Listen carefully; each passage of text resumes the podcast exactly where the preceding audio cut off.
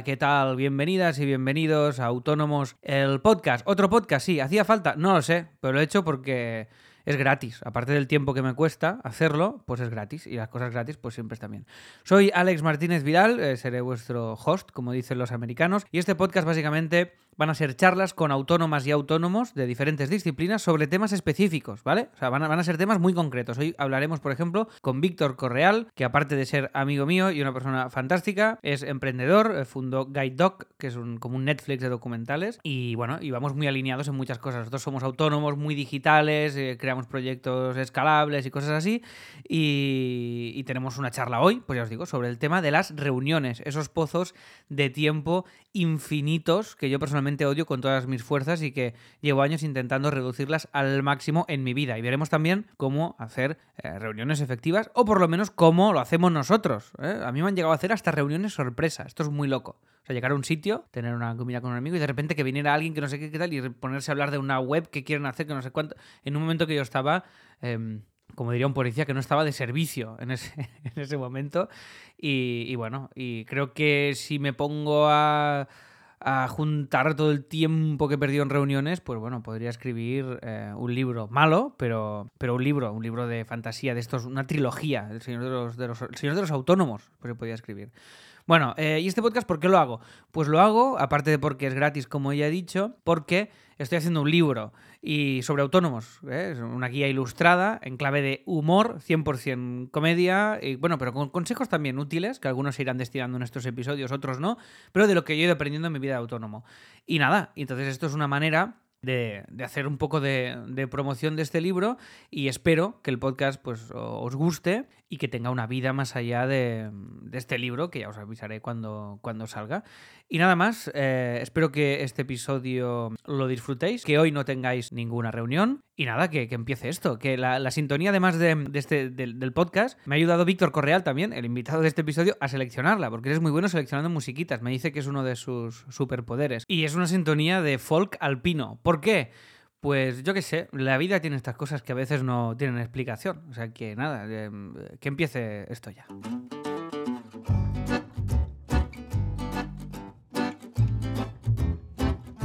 Autónomos.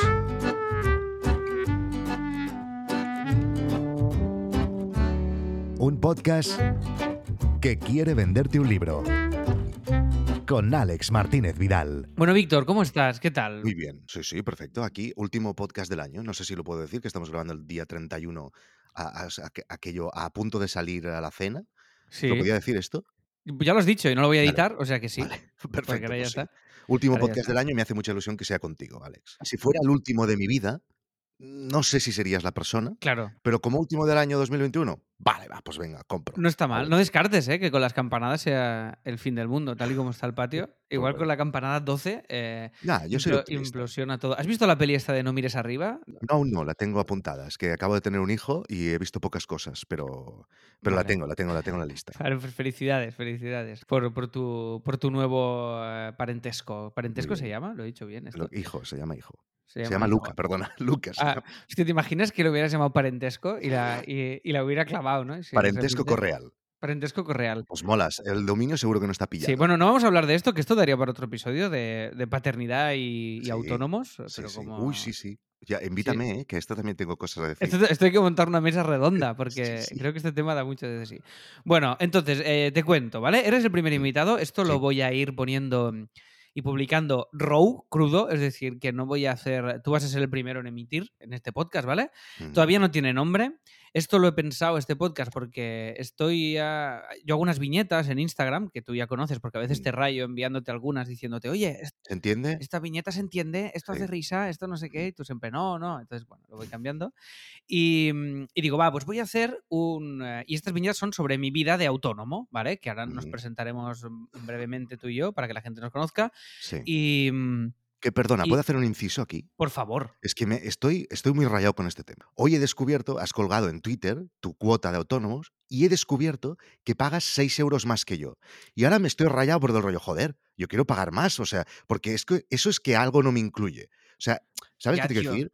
Bueno, esto se está grabando, ya, ya lo hemos dicho, porque este podcast, como lo va a petar y lo van a estar escuchando generaciones enteras, y la cuota de autónomos, cuando igual alguien nos está escuchando en el año 3000 y la cuota de Mm. autónomos ya vale 2 millones de euros al mes. Sí, sí, bueno, además, esto lo han dicho, que va a valer más. O sea, no te estás inventando nada, lo han dicho. Claro, claro. Pues entonces yo ahora estoy pagando 371,51 euros. Sí, y ¿Vale? yo y lo tú has pagado mirado, he 6, entrado, menos. Sí, sí, he entrado al banco. Digo, a ver, un momento. Y he entrado al banco y pago 6 euros menos. Entonces, ahora te, estoy que rayado, te lo digo de verdad, porque digo, a ver si no me va a cubrir algo, a ver si no tengo el, el, el premium de autónomo. Esto, o sea, estoy rayado, te lo digo de verdad. eh, Voy a hablar con mi gestor. Digo, oye, tengo un amigo que paga más. ¿Esto cómo, cómo Claro. puede ser?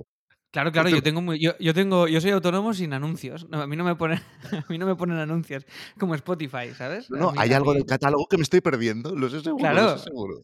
Claro, sí. claro. la- Ostras, tío, Autónomo Premium me gusta mucho, ¿eh? Igual, Sí, igual lo pillo. Mira, muy bien. Esto siempre Pues, es muy eh, importante. Cualquier cosa que hagas, Netflix, ya sea Netflix, ya sea eh, asistencia sanitaria colegial, ya sea sanitas, ya sea autónomo, siempre intenta pagar lo máximo porque no sabes nunca por dónde te van a salir. Entonces, tú- no hay excusa. O sea, cuando si hay algún problema dices, eh, yo pago lo máximo. Entonces ya Claro, está, se tienen claro. que callar y te lo arreglan. La sanidad en, en HD, Primer en consejo. 4K. primer conse- Exacto. Puedes, puedes estar ingresado en cuatro hospitales a la vez. Eh, pagando el máximo. Exacto.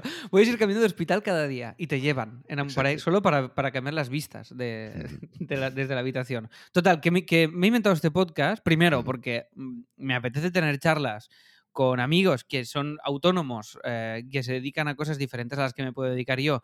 Siempre van a ser cosas relacionadas un poquito con el sector de pues, el mundo internet, digital, creatividad y estas cosas, porque al final mis amigos se dedican a esto. También mm, será un placer charlar con autónomos que, que hagan, o autónomas, evidentemente, que hagan otro tipo de actividad, pero va a ser principalmente esto, entonces van a ser episodios temáticos. Y total, te contaba esto porque las viñetas que te digo, estoy haciendo en estos momentos un libro que estoy terminando Mm. con las viñetas, ¿vale? El libro aún no tiene título porque también me estoy acabando de pelear con algunas opciones de título, pero al final son eh, consejos para autónomos en clave de humor, en clave de comedia, porque son, son ¿Y el viñetas. podcast se publicará antes del libro? O sea, el ahora mismo podcast hay lo- libro, sí, sí, el podcast lo voy a Oh, empezar a pues publicar ya.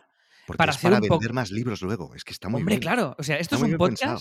para vender un libro que es ridículo, vale. porque en realidad sería más fácil que me dé más pasta el, el- el podcast que el libro, pero da igual. Yo lo he hecho así y porque también me apetece tener estas conversaciones con, ya te digo, con gente diferente que me cae bien y pasarlo bien y aprender un poquito, ¿vale? Muy. Entonces, em, a rasgos generales, como este es el primer episodio, mm, muy rápido, ¿vale? Para que no nos lleve tampoco todo el rato. Hoy hablaremos de reuniones. Vale. eh, es un tema que has elegido tú y es un tema que creo que No los dos jodas. compartimos. ¿Cómo que he elegido yo?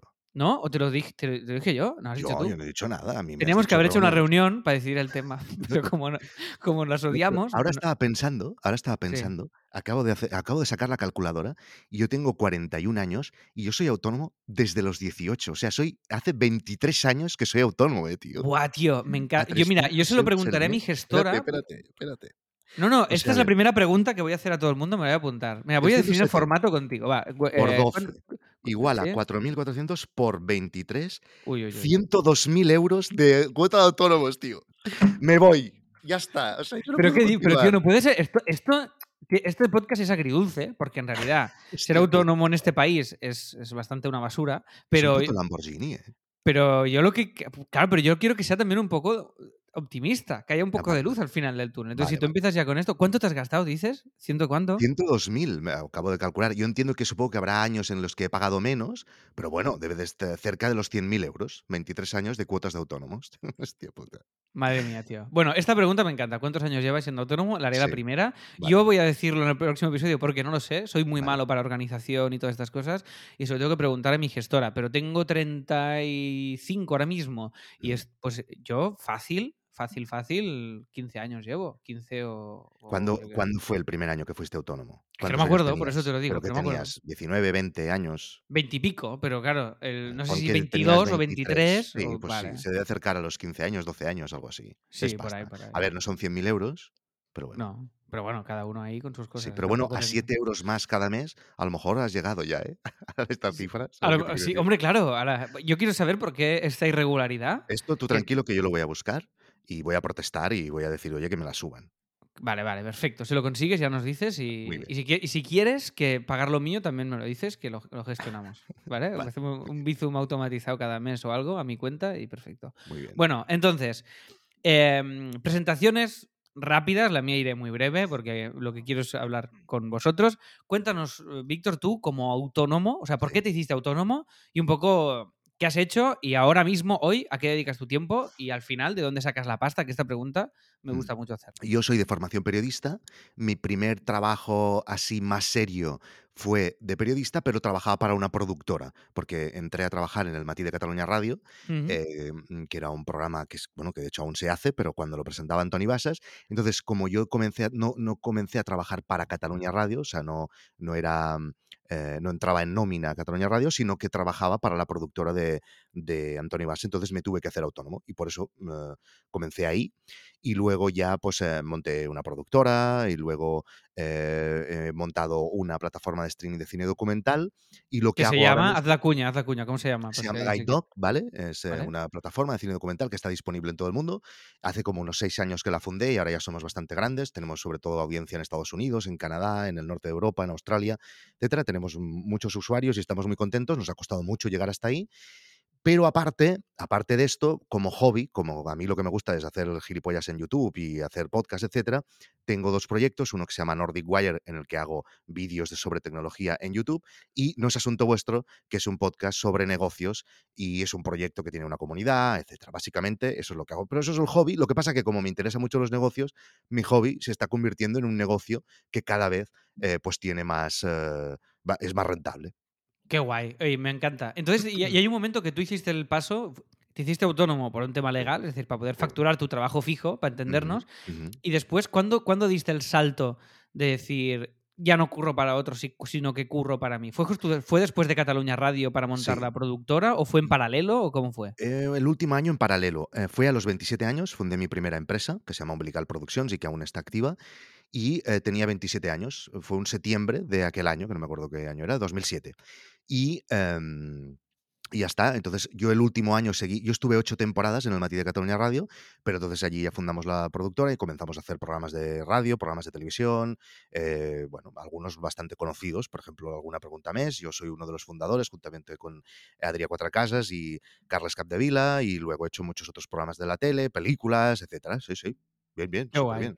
Sí. Qué bien, qué bien. Oye, pues da gusto, ¿eh? Un autónomo al que le ha ido bien, le sigue yendo bien y además hace Sí, cosas que... he tenido, em, a ver, me ha ido bien y en- como todo, ha habido momentos mejores que otros. Y por ejemplo, eh, em, el tema de fundar Guide pues los dos primeros años fueron muy duros porque eh, fuen- fueron dos años en los que yo estuve completamente sin eh, aportar absolutamente nada a la familia. Solo lo único que hacía es gastarme el dinero que yo había ganado hasta entonces, o sea, invertirlo.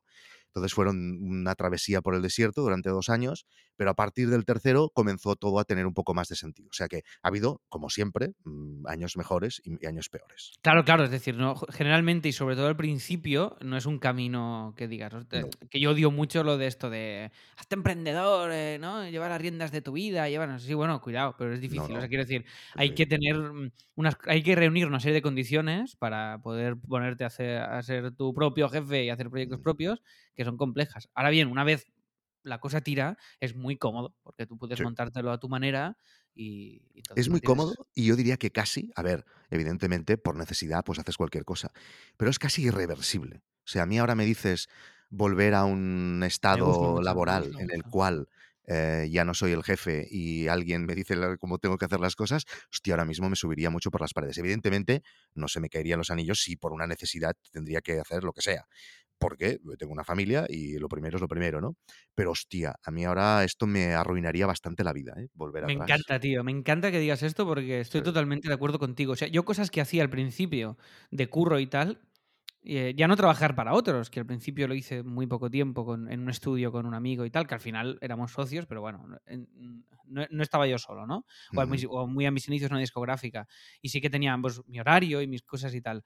Pero realmente ahora hay cosas que, o sea, o veo a, a- yo qué sé, tío, veo a gente currando en horario de Sí. oficina típico ahí y digo, hostia, tío, me es lo que tú dices, si Mm. no hay otra, lo haría, pero me Mm. costaría tanto Sí, y ya porque no solo eso, porque a veces, yo a veces me encuentro haciendo cosas que son de obligatoriedad, como si dijéramos, o sea, pues yo qué sé, estoy, yo qué sé, mm, eh, ahora no se me ocurre nada, pero haciendo una gestión de algo de la familia o yo qué sé. Y muchas veces pienso, pero esto, la gente que trabaja, normal, que no puede, o sea, que tiene que llevar un justificante a su jefe para decirle que tiene que hacer algo, ¿cómo coño lo hacen? ¿Cómo, sabes? Ahora hace poco he hecho, he hecho obras en casa y tuvimos que irnos unos días fuera, ¿vale? bueno, he hecho más de un mes. Y, y, y, hacía cosas entre medio, ¿no? A las 11 de la mañana y cosas así. Y yo pensaba, ¿y esto la gente normal? ¿Cómo coño lo hace? ¿Sabes? No, no, es que la gente. Es que, esa flexibilidad. Es una locura, sí, sí, que tú te lo montas como que... Claro, que estos desde fuera son tópicos, ¿no? Porque igual nos está escuchando alguien que no es autónomo o que no tiene su propio proyecto y dice, pero estos flipados que, que dicen, bueno, sí, bueno, sí. Pero es que realmente lo, lo, lo, Es que es así, es que claro, yo también es lo que tú dices, momentos de mierda, muchísimos. Al principio yo tardé años en poder mm, ganarme lo suficiente como para irme a vivir solo, por ejemplo, ¿no? Porque al principio pues vivías compartiendo piso y al principio es picar piedra y currar muchísimas más horas de las que, de las que son normales. Pero claro, como es para tu proyecto y te flipa, pues las metes y eres inconsciente. esto, es, otra cosa que me ha pasado ¿eh? ahora, de mm, lo que decías de irreversible, también me ha pasado una cosa, que ahora tengo la sensación de haber llegado a un punto, que me quedan muchas cosas por hacer, pero de que los proyectos ya van más o menos, ¿vale? Todos, hmm. y mm, bueno, hay, y muchos que han fallado por el camino, pero me pasa que digo, yo no sé de dónde he sacado la energía para parir esto desde cero. O sea, mm. me, cuesta mucho ahora entender cómo lo he hecho a, posteriori, ¿sabes? Es como si, si, ahora tuviera que volver a hacer todo lo que he hecho, hostia, me costaría muchísimo. Bueno, y ese es otro tema. Si ahora tuviera que volver a hacer todo lo que he hecho, seguramente, claro, con lo aprendido, lo haría de una manera totalmente distinta. harías pero peor. no me arrepiento, sí, pero no me arrepiento de haberlo hecho porque em, seguramente, visto ahora es muy fácil y tú lo ves muy claro, ¿no? O sea, conectar los puntos, lo que decía Steve Jobs, ¿no? Conectar los puntos solo los puedes conectar viéndolo desde el futuro, pero eh, bueno, la, sensación de que lo harías distinta, pues siempre está ahí. Y sobre lo de la flexibilidad, déjame decir que, que sí, evidentemente, yo puedo decir a las 11 de la mañana me voy a, voy a hacer una gestión o me voy a hacer un bocadillo a un bar o lo que sea y, no pasa nada, pero luego tiene infinitas cosas malas, como por ejemplo, eh, pues yo ahora he tenido una baja, en principio tendría que haber tenido una baja eh, por, por paternidad y yo evidentemente yo no, puedo, yo no puedo estar de baja, porque si yo no estoy en mis negocios se va toda la mierda. O sea, bueno, pues hay cosas, ¿no? Y luego que eh, tus proyectos no te los puedes sacar de la cabeza. En cambio, cuando trabajas para otro, como que, bueno, en, mayor, seguro que no te da igual, pero en mayor medida sí que te da igual y por lo tanto puedes desconectar más que cuando un proyecto es solo tuyo. Totalmente, totalmente. Hostia, es que han salido muchos temas que nos darían para muchas ¿y las reuniones? Porque... Ahí voy, ahí voy. Vamos a centrarnos en el tema en cuestión, porque claro, es que van saliendo cosas muy guays durante la presentación. Me presento yo muy rápido, esto lo siento, te lo tienes que comer tú porque es el primer episodio, lo digo muy rápidamente. Pero bueno, yo me llamo Alex. yo. Venga, por favor. No, no, no, es broma, es broma. Me parecía bien, ¿eh? No, porque seguro que tienes lo que tienes que destacar. Yo diré lo malo. No, no. Dale, dale. Vale, vale. Pues, eh, vale. Pues nada, eh, yo me llamo Alex Martínez Vidal y, y, también, como tú, autónomo, básicamente. Empecé hace muchos años a ser autónomo. Al principio trabajé en una discográfica haciendo eh, diseños de discos, mientras estudiaba en paralelo una diplomatura de diseño gráfico fue una diplomatura y no otra cosa, porque me salté la, selectividad, no la hice porque no la quería hacer, y, hice un poco de estudiar diseño para que mis padres tuvieran la sensación de que estaba estudiando algo, pero yo no quería, yo quería ya currar, currar, currar, y, me pilló, recuerdo un momento que me pilló una depre eh, de, en algún momento de mi formación obligada, no sé si la ESO, no sé, bachillerato, creo que la ESO fue que era como, yo no quiero estudiar más, ya está. O sea, ya veo de qué va esto, no me interesa, quiero hacer mis cosas y, llorando muchos meses, tío, de, no querer hacer eso. Te lo juro, te lo juro. Era, yo quiero currar, yo no quiero hacer esto, quiero hacer mis cosas, no quiero aprenderme mm, ríos o, odio las mates, no quiero hacer mates, lo odio, por favor, sacadme de aquí.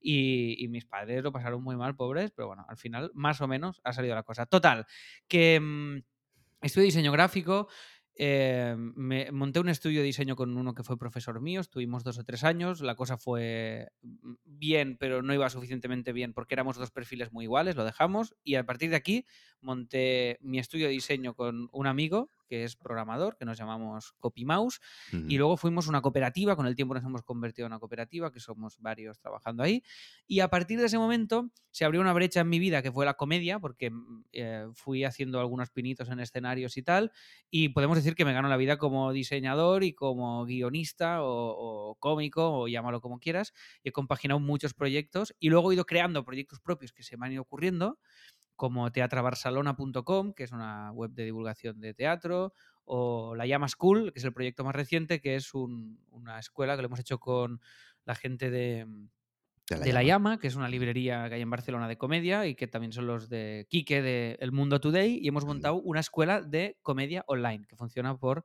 suscripción.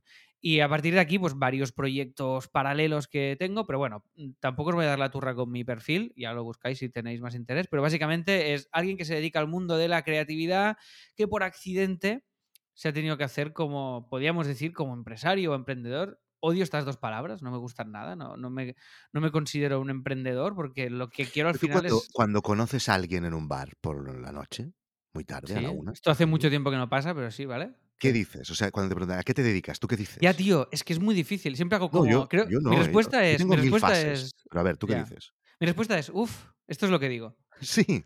Te lo juro, porque es que hago. mu- Es que depen- depen- depende de No, pero, esté. pero el UF eh, te complica la conversación. O sea, tienes que claro. definir algo. O sea, y además depende, o sea, si ella, si ella, mira, he dicho ella, si él o ella eh, te preguntan más, entonces tien- tienes que tener como más cartas en, en el- en la manga, Ya, ¿no? Y tío, no lo tengo esto. Me ha costado mucho definirme. Esto es, mira, esto nos da para otro episodio, no contigo, que ya, ya, te habré, ya habré abusado de ti con este. Sí. Pero para hablar de este mundo de la marca personal, a mí me ha costado mucho eso, porque tengo varias caras. Entonces, em, yo me podría vender como emprendedor o empresario, que lo odio y nunca lo haré. Me podría vender como cómico o guionista, que lo soy, pero tampoco me identifico con eso. Eh, luego me podría vender como diseñador gráfico. eh, mm, es que no lo sé. O sea, sí. realmente Claro, tengo un claro. conflicto con eso. Sí, sí. Claro, pero para sacarte de encima la conversación tienes que buscar una. ¿Tú, tú, tú qué dirías que yo digo? Tú, hostia, tío. Yo, no, lo sé, tío. No lo yo sé. digo No lo sé. empresario. Directamente. Sí, Y es sí. que eh, al final es lo que engloba ¿Qué todo, es lo que es? Sí, sí, al final, pues si sí. yo- comienzan a preguntar, pues ya les explico más cosas. Luego digo, empresa tecnológica.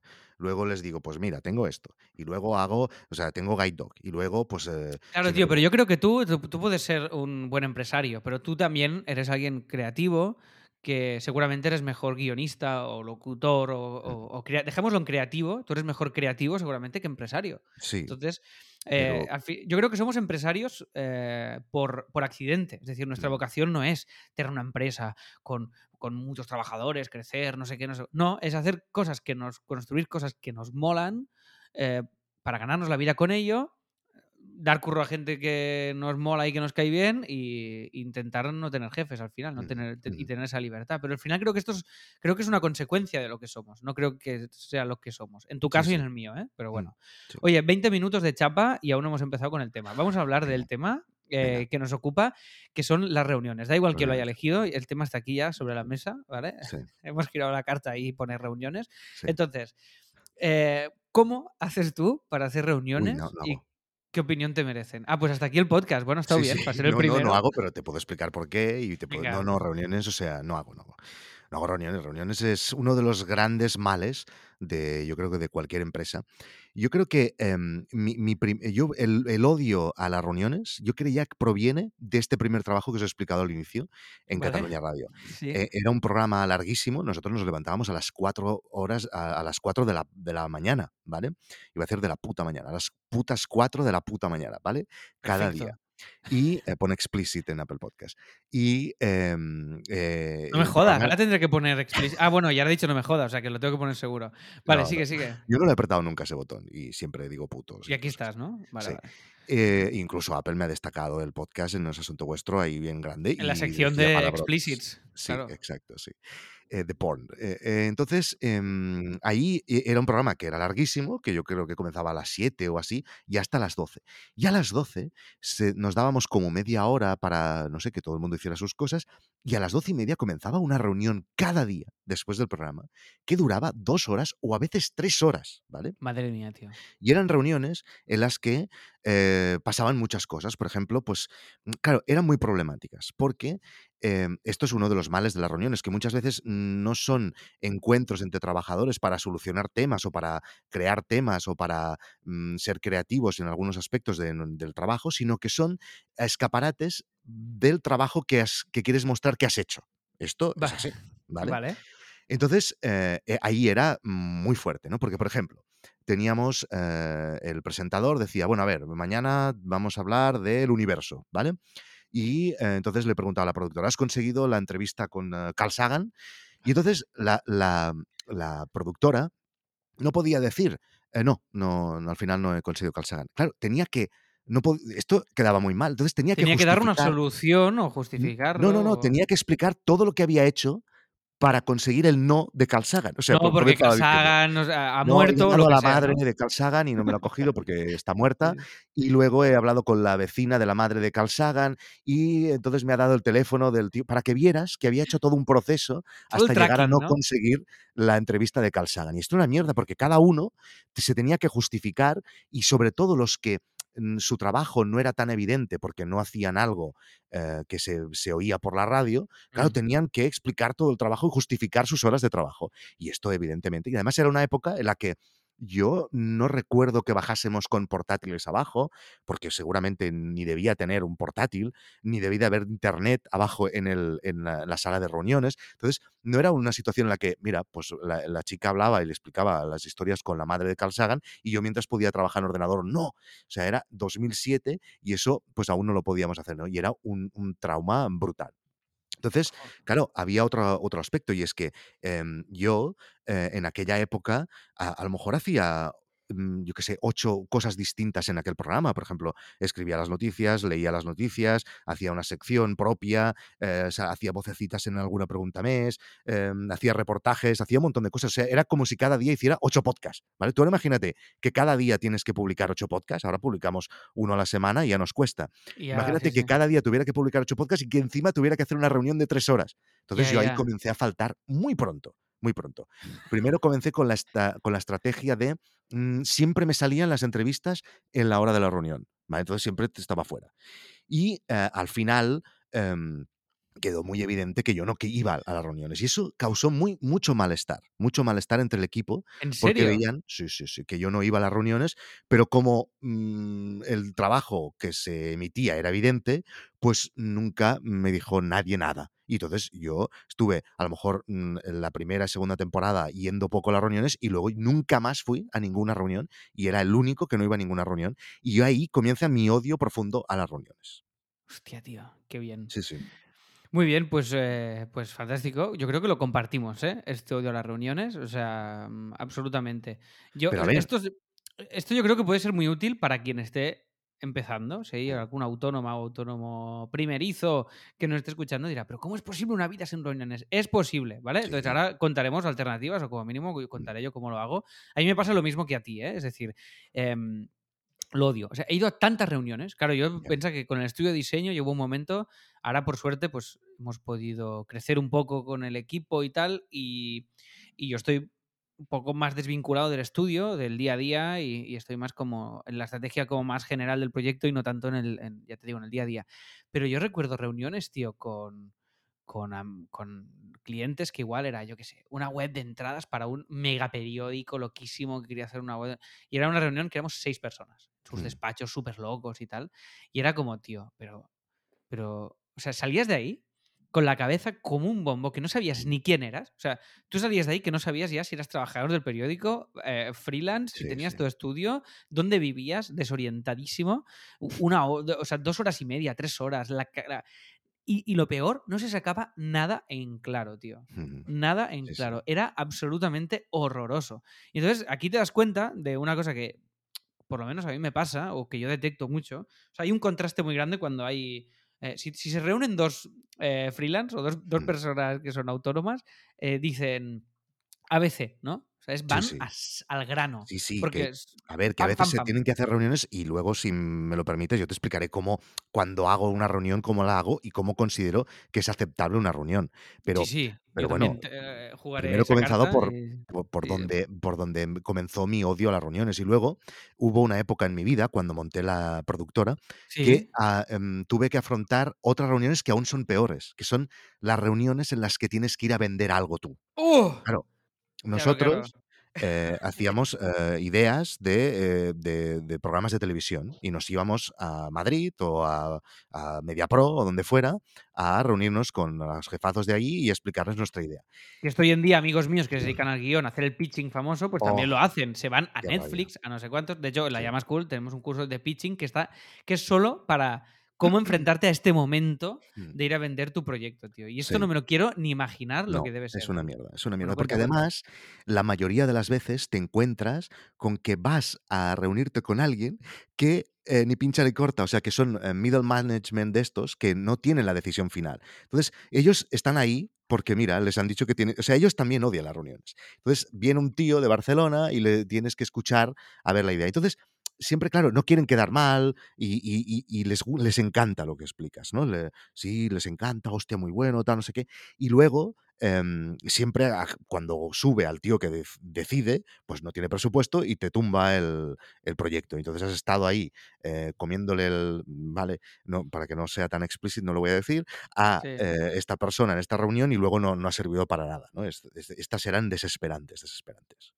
Qué heavy, tío. Claro, claro. Es que yo creo que esto es un. eh, eh, eh, es que esto es muy guay porque el, el- el cambio es que tú ya no estás haciendo cosas para venderlas, Mm. sino que tú haces cosas y quien quiere mm, las consume. Pero tú no estás haciendo. O sea, mm, haces, tú creas algo y hay muchos compradores pequeños en lugar de uno muy grande, que es lo que tenías que conseguir en estas sí. reuniones, ¿no? No, no, Que esa era es pues, una en, fase en- de en mi vida que Dog. te- odio te muchísimo. Claro, sí, sí, totalmente, tío. Lo comparto totalmente y sé de lo que, y sé de lo que me estás Que hablando. ver, Yo lo que he tenido que entiendo que a hacer. veces se tiene que hacer, pero yo ahora mismo todo lo que hago es orgánico. O sea, yo hago y la gente viene. Ya está. Y es que es, yo, mi experiencia me dice que es la mejor manera. Pero hagas lo que hagas, ¿eh? O sea, hagas, si tienes un SaaS, si tienes una academia de eh, guion eh, online, si tienes una academia de humor, si tienes una cosa de documentales, si tienes un podcast, etcétera, el tema de vender es siempre cuesta muchísimo. Entonces es mejor hacer y que vengan. Y ya está, esto lo tengo así, que cuesta muchísimo igual, ¿eh? pero es mucho mejor y no consume tanto, que es lo importante. Lo comparto, lo comparto absolutamente. Desde mi yo lo único que he hecho a este nivel es, es- podríamos decir que sería la llama school, que es lo más Mm. parecido a esto. Y es como tú grabas tus cursos, quien quiere se suscribe, los ve y ya está. Y no tienes que ir. Claro, el, el- el trato con el cliente a cliente, pues al final es un desgaste. Entonces tienes que Mm. tenerlo mm, muy Sí, pero no, equilibrado. no, pero ahora mismo, por ejemplo, con este podcast es lo mismo. Tú podrías haber eh, pensado esta idea e irte a Audible, y irte a Podimo, irte a, he a no hecho, sé ¿eh? dónde a venderlo. Vale. Pero mira, mis reuniones de venta de esto, por ejemplo, un Mm. podcast que se llamaba Vivir que movida, que hicimos con David Sí, Martos y Tomás Fuentes, sí. eh, fue un mail.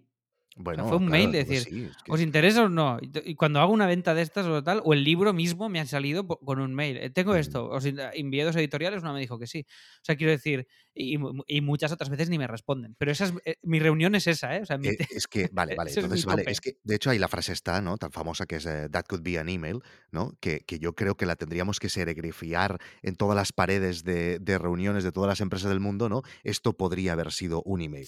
Ah, Yo, yo añadiría a, a short email, porque sí, también, se, exacto, de dos también se agradece, ¿eh? Sí, sí, Cuando sí, es cortito. sí, sí. Bueno, oye, em, te lo comparto totalmente. Yo, mira, te- de lo de las reuniones, compartimos este odio a las reuniones. Sobre Mm, todo, eh, eh, esto creo que se lo oí decir una vez a Berto Romero, que dijo que creo que también tiene bastante odio a las reuniones. Y, y le decía, no sé, pero tú odias las reuniones. Y dice, no odio las reuniones, odio perder el tiempo. Entonces, Claro, claro, el claro. hecho de reunirte y, y sacar conclusiones de algo no es problema. O sea, con, vuelvo al proyecto de la llama, porque es el que hacemos una reunión semanal, todo el equipo, y en una hora está todo, eh, todo dicho. sí, Y sí, es sí. punto, punto, punto, punto, que luego hablaremos de, si queréis, de cómo hacerlas, Sí, ¿eh? sí. Pero, y ya está, pero no, y lo de, eh, ahora por suerte, con, eh, con la pandemia, esta frase que no saqué de contexto, ¿vale? Por suerte, con la pandemia, que a pesar de ser un auténtico desastre para todo, pues mucha gente ha entendido que un Zoom es fantástico, porque antes Mm. era como, no, no, no, no, mm, tenemos que vernos, tenemos Mm. que tal, o la, ma- o la frase mítica, que esto, esto yo no lo soporto, tío, esto sí que no puedo, de, no, no, es que esto no se puede contar por mail. Pero ¿cómo, pero ¿cómo que no se puede? ¿Qué, es que no se puede contar? ¿Qué tienes que hacer? ¿Contármelo Sí. haciendo malabares? Sí, sí, no, no, sí, Eh, sí. Es como si eh, Dostoyevsky te dijera, no, uy, no, este libro no, este tenéis que venir a mi casa, ¿eh? Lo tengo que explicar porque no puedo escribirlo. No, no. Sí, sí, no, no, sí, exacto, exacto. Es que no tiene ningún sentido, tío, es demencial. Y, el, y, y mira, a mí lo más, una de las cosas más locas que me ha pasado, aparte de reuniones infinitas y tal, que me acuerdo de una reunión que hicimos para una web de muy grande, que tenía como mucho contenido, era la típica web que tenías que hacer, bueno, lo típico, que reuniones con el cliente para ver, decidir la estructura del todo el árbol de contenido, de que yo todas esas cosas ya no las hago y tal, pero eh, luego con una de las personas que, que estaba en esa reunión me he hecho, me he hecho amiga suya. Y, y ella con- eh, me dijo, tío, Si es, la- eh, si es ella la chica, puedes decir, me he hecho amigo de ella, ¿eh?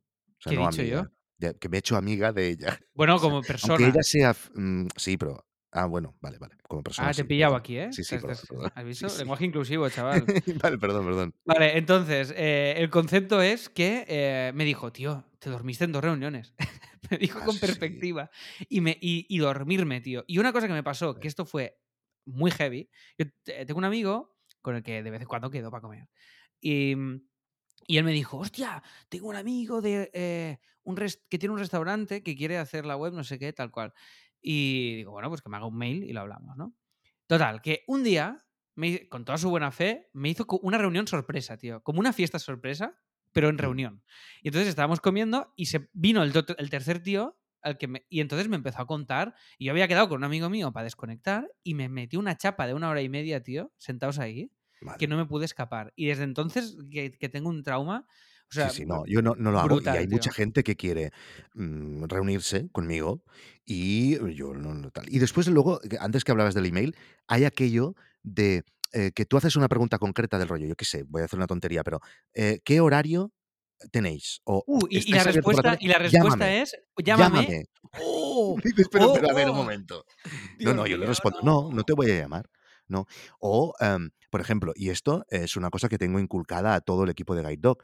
Hay muchísimos productores. Nosotros hablamos con infinitos productores cada mes para eh, Claro, porque lo vuestro es una locura. películas. Sí, Porque sí, es una subís puta locura. un Puta locura. documental cada día. Cada día. a- cada día uno sí. nuevo, tío. Sí, sí. Una pregunta que nunca te he hecho: ¿caducan o se acumulan?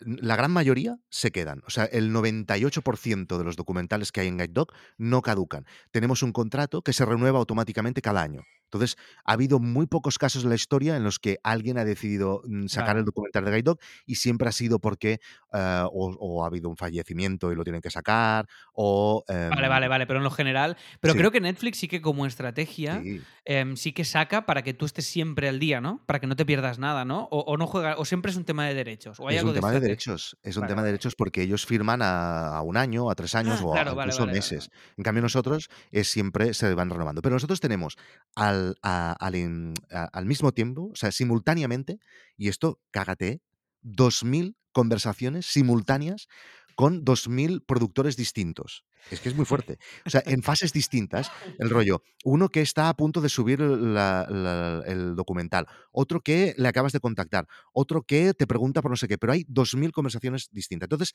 hay algunos, muy pocos casos, pero hay algunos que piden hablar. Y nosotros siempre les decimos, eh, no, no, no utilizamos el teléfono como norma, somos un equipo muy pequeño, todas nuestras comunicaciones son por eh, email. Y si, si no, cuando les dices esto, entonces contestan el correo, ¿eh? Pero ha habido casos que hemos perdido un documental porque quería hablar con nosotros por teléfono. No, Sí, oye, es que no hay nada que no podamos, eh, no podamos eh, hablar eh, por email. Entonces, Es que estos son otros capítulos que son los Sí, mails y los perdón. teléfonos. No, no, no, que van, que van súper ligados, porque en realidad, en realidad es todo lo mismo que es en pro de la eficiencia, ¿no? Pero mm, te entiendo, yo también he perdido clientes por decirle todo lo hago por mail. Mm, Y he perdido. sí. El otro día tuve. Ahora tengo que. Voy a crear un proyecto nuevo, que es otra movida y tal, que haré a principios de año. Y, mm, y tengo que abrir una cuenta en el banco para el Mm. proyecto y todo el rollo. Pues, tío, la del banco me llamó siete veces seguidas al teléfono. Siete, tío. Pero pa, pa, pa, pa. Y digo, ¿pero qué- quién se ha muerto? ¿Quién se ha muerto, tío? Y de repente me hace un hace mi mail. madre. Y me Mi dice mail, madre claro. me llama a si mí, es- si no lo cojo llama a mi mujer, si no lo coge se- al fijo, se- hace como Sí, el, sí, es como un río que siempre encuentra sí, su sí, camino, ¿no? El agua sí, para llegar a ti. Pues eh, sí, sí, pero claro, yo, yo creo que es la única persona a la que le pido el teléfono a mi madre. O sea, creo que no hay. Y he si- y si llamado, llámame. Te he si llamado, sí. la- Sí, sí, exacto. Y si Pero, esto. eh, Bueno, perdón, perdón, ¿eh? Eh, O sea, ahora dime, vamos a hacer las cosas. Yo, yo creo que te deberíamos hacer las cosas positivas de la reunión. O sea, a ver, Por, por el favor. problema, el problema no son las reuniones. El problema es gente en reuniones. Yo creo que esto Hola, sería hola. Voy a poner un pitido aquí, ¿eh? Voy Vale, a poner pon, un pitido. pon un pitido. Eh, sí, Sí, sí, sí, eh, sí, sí, te- sí. O sea, el problema pero es la bueno, gente. pero este es el problema con todo. O sea, Sí, ahora vamos a claro, aparecer unos haters, pero esto es el, el tópico de un cuchillo se puede usar para cortar, Claro, eh, para cortar queso o para, o para matar a alguien. Entonces, Sí, el sí. problema no son las cosas, sino el uso que les damos a estas cosas. Y como la gente, y sobre todo la gente, con perdón, que no es autónoma, tiene muchas ganas de perder el tiempo y tiene muy poca conciencia de lo que significa su tiempo y de la sí, eficiencia, porque cobran un sueldo fijo, entonces les da sí. igual pasarse tres horas. De hecho, es como, yo Exacto. pienso, si para un empleado, mm, debe ser como, hostia, hoy hay reunión, fiesta. Hoy vienen Sí, los de la web. Hombre, dos horas que no, que no hago nada. Es que es Claro, así, es y que para ti es, y para ti es completamente lo opuesto. Es, son dos horas que, que estoy perdiendo de lo que tengo Claro, que hacer. Entonces, ese es el tema. Bueno, vale, entonces, seamos constructivos. Las reuniones Sí. están, están bien si Si las están hacemos como. ¿Tú, Yo, por ejemplo, ha habido fases de mi vida en las que he dirigido proyectos con mucha gente y que hemos tenido que hacer reuniones, porque hay cosas, eh, por ejemplo, a nivel creativo que solo pueden salir de una reunión y de un brainstorming y de hablar y de que alguien saque ideas, etcétera. Bueno, pues lo mismo que hacemos comiendo o cenando con los amigos em, cuando son amigos del sector, por ejemplo, pues lo mismo es una reunión, pero tienes que poner reglas. Y yo he sido súper estricto con estas cosas y he puesto reglas típicas como, por ejemplo, em, salas de reuniones. O sea, las salas de reuniones se deberían de exterminar de cualquier empresa. Porque no, las reuniones se deberían hacer o en los sitios de trabajo o de pie, ¿vale? O pues, si quieres poner una sala de reuniones, pero, pero, pero, pero que no haya mesa, ¿no? Porque eso hace que las cosas se alargan. Si las sillas son cómodas, si se está calentito. No, no, no. Yo he hecho reuniones en la calle, en invierno, para ir rápido. Y entonces se acaba todo rápido. Te lo digo de verdad, ¿eh? Luego hemos llegado a hacer eh, experimentos con mi socio Adrián de eh, hacer reuniones mm, en posiciones in- incómodas. Y esto parecerá tonto, pero lo hemos llegado a hacer, ¿eh? Del rollo haciendo sentadillas y mierdas de estas y todo. Y, y no es broma, ¿eh? No es broma. Y el otro día, dime, dime, dime. No, no, que me gusta mucho la idea esta. Sí, que, sí, lo que hemos esto, da, hecho. esto, esto da para un. Es que me da para una viñeta esto, creo. Es muy divertido. ¿Sabes? Haciendo, haciendo, haciendo Esto lo he hecho de parties. verdad. Sí, sí, además yo creo que lo habíamos leído en algún sitio.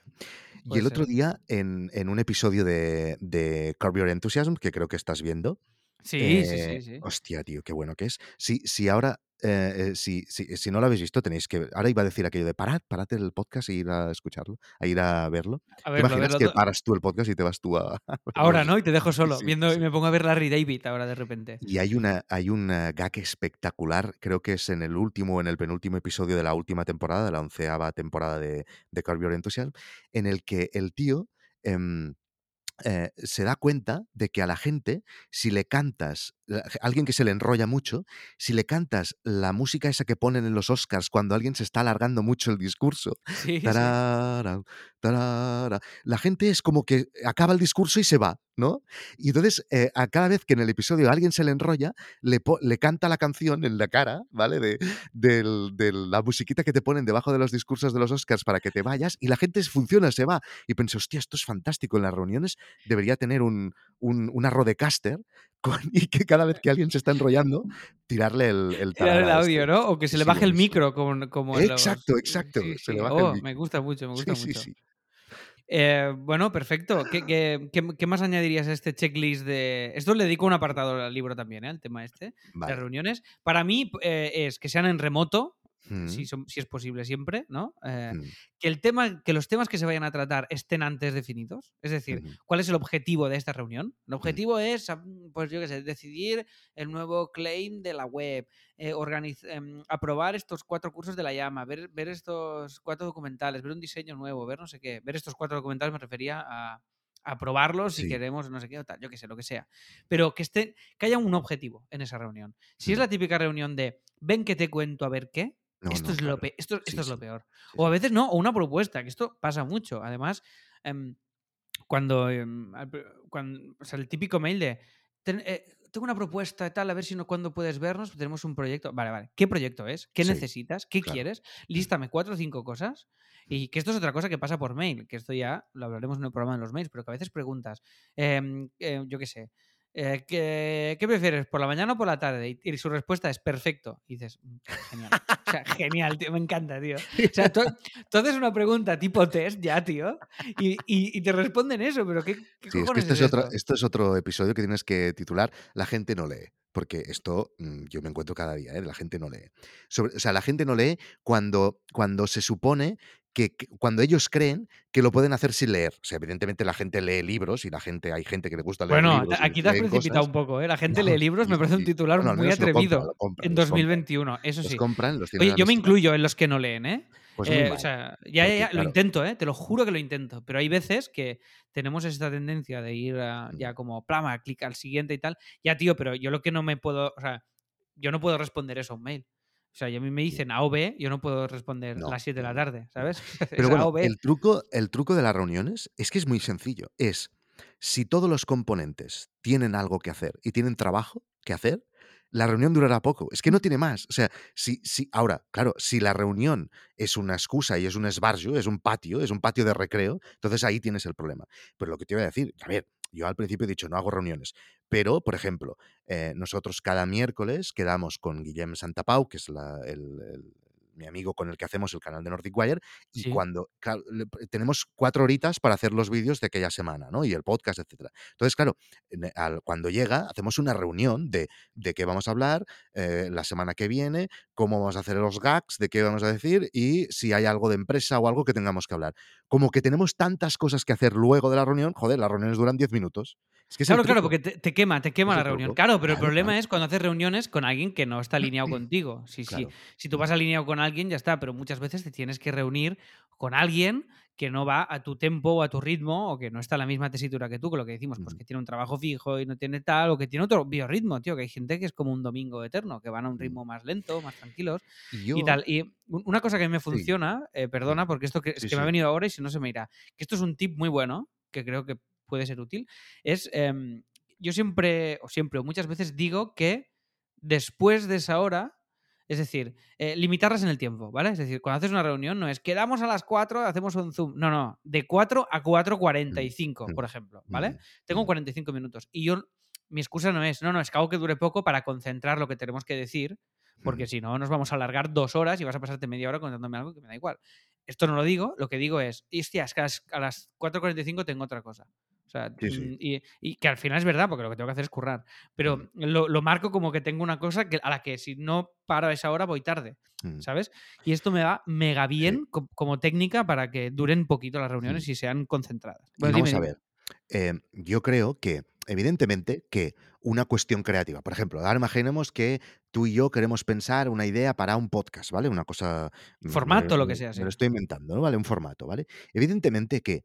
Eh, podríamos llegar a una idea y podríamos hablar y podríamos eh, mm, hacer un brainstorming por correo, por email o por mensaje, o por Telegram o por email, ¿no? Sí, evidentemente que lo podríamos hacer, pero sin duda los humanos estamos mm, preparados para hablar con gente al lado, ¿no? Lo de Zoom es nuevo, como si dijéramos, ¿no? Antes eh, en las tribus pues nos reuníamos alrededor del fuego y por lo tanto yo estoy seguro que tiene ventajas a la hora de crear algo o de explicarnos una historia o de crear lazos entre los humanos, por lo tanto esto tiene ventajas.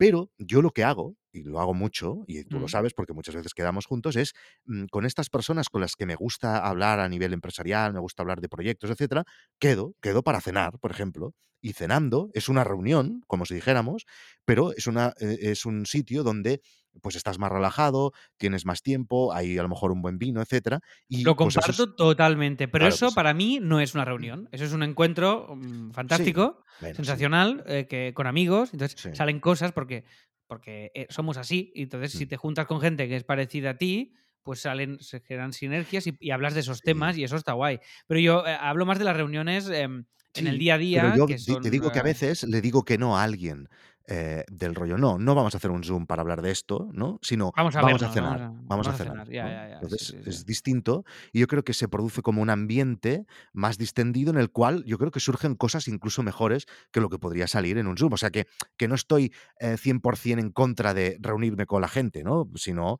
bueno, eh, ya lo he dicho, ¿no? Ya he dicho cuándo sí y cuándo no. Perfecto, me encanta Mm. esta distinción.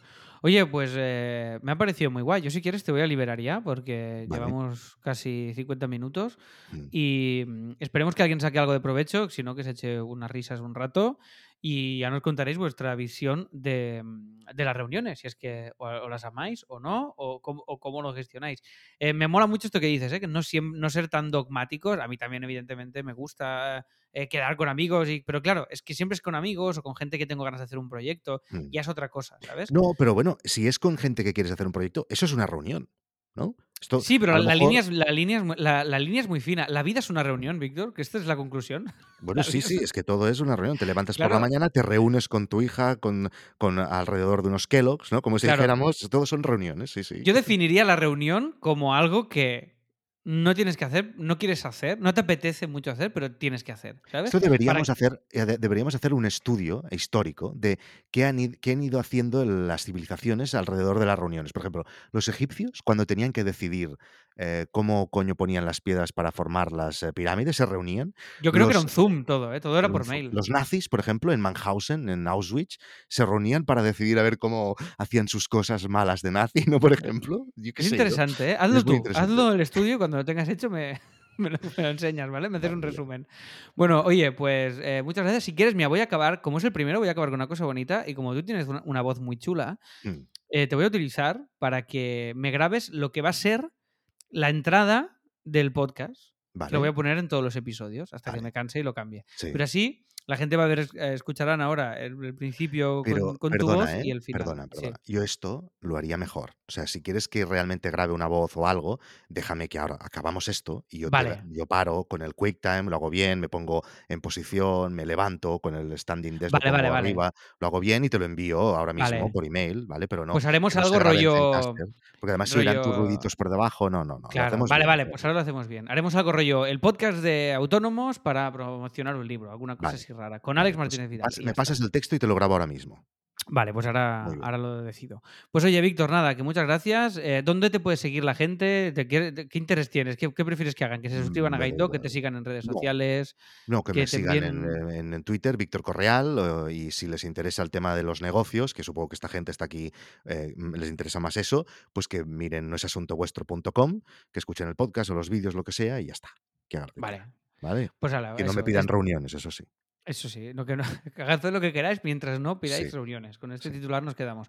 Pues oye, gracias Víctor, gracias a quien esté escuchando Alex. esto y nos escuchamos en Suerte, tengo muchas ganas de tener el libro, ¿eh? Muchísimas Ya, yo ganas. Que también, que voy a tío. comprar unos cuantos, los voy a sortear todos en Yo noesasuntovuestro.com. también, no sé cómo va a quedar, estoy nerviosísimo, no paro de dar... Pero es la primera cosa que hago así solo, con, todo Mm, mi, con todas mis coñitas, pero solo yo, sin nadie más, y a mm. ver qué sale. Bueno, oye, que gracias, va, A ti, Alex, te- te libero. Adiós, adiós.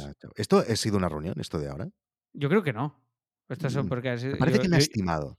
Parece que me, ha- me acabas de timar. Me acabo de dar cuenta de que me acabas de colar una reunión, Alex. La madre que te parió, tío. ni lo confirmo ni lo desmiento. Adiós, adiós. Chao.